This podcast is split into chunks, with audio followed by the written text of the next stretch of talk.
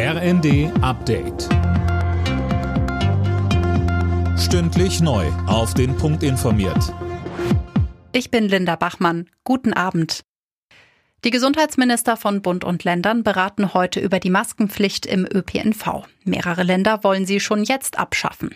Auch in Sachen Isolationspflicht für Corona-Infizierte ist man sich uneinig. Die haben unter anderem Schleswig-Holstein und Bayern schon gekippt.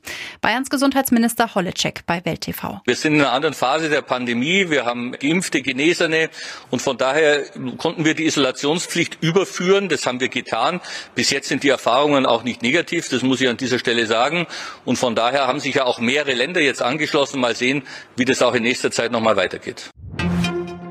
Nach dem Angriff auf zwei Kinder in Illerkirchberg bei Ulm ist eine 14-Jährige gestorben. Das hat die Polizei bestätigt. Die Mädchen waren am Morgen auf dem Schulweg von einem Mann angegriffen worden. Der mutmaßliche Täter wurde festgenommen.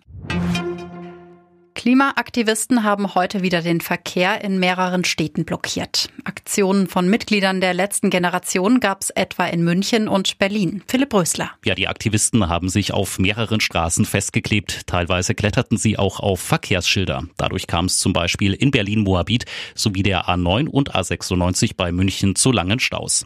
NRW-Innenminister Reul hat unterdessen eine härtere Gangart gegen die Aktivisten gefordert.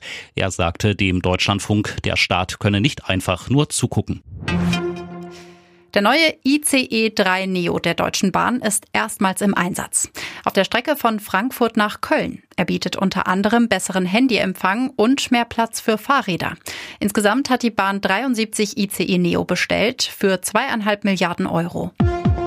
Alle Nachrichten auf rnd.de